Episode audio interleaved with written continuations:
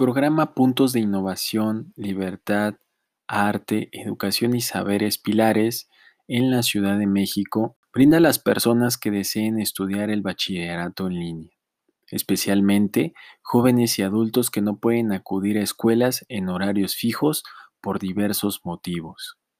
El bachillerato en línea Pilares otorga 270 créditos y está diseñado para cursarse en dos años. El plan de estudio se integra por un curso propedéutico de 10 créditos, 12 asignaturas obligatorias distribuidas en cuatro módulos de 240 créditos y 20 créditos que es posible obtener mediante actividades complementarias de interés para los estudiantes. Los estudiantes pueden realizar sus estudios desde su casa, desde cualquier establecimiento con servicio de Internet o desde las ciberescuelas de los pilares.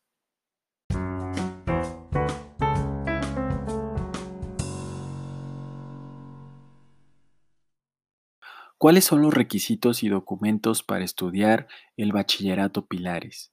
A continuación, te explicaremos el paso a paso para tu registro, pero primero contempla que tienes que obtener los siguientes requisitos.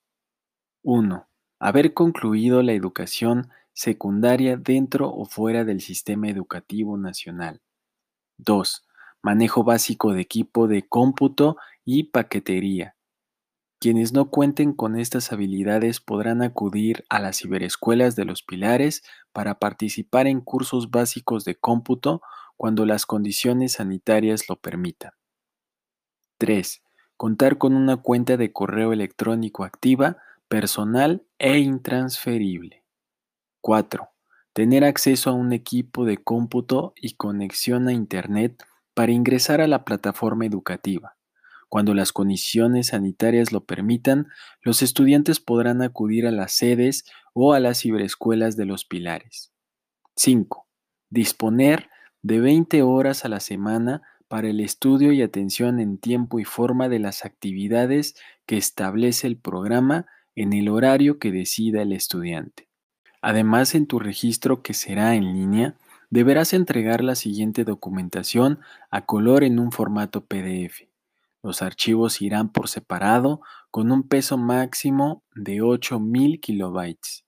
Estos documentos serían 1. El acta de nacimiento. 2 para mayores de edad, identificación oficial vigente con fotografía, credencial para votar, cartilla militar liberada o pasaporte. Ojo, no se aceptará licencia de conducir. 3. Clave única de registro de población CURP. 4.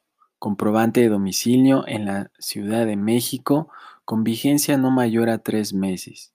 Puede ser de agua, predial, luz o teléfono fijo. No se aceptarán comprobantes bancarios, comprobantes de telefonía móvil ni comprobantes de gas. 5. Certificado original de estudios de secundaria. En caso de no tenerlo, envía la boleta de calificaciones del último grado con todas las materias aprobadas o constancia de terminación de estudios. 6. Fotografía tamaño infantil a color en papel mate, con frente y rostro descubierto, sin aretes ni accesorios vistosos.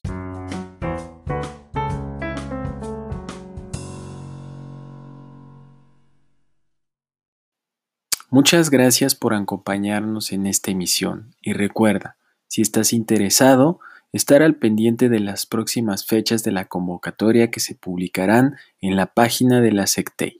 Hasta la próxima.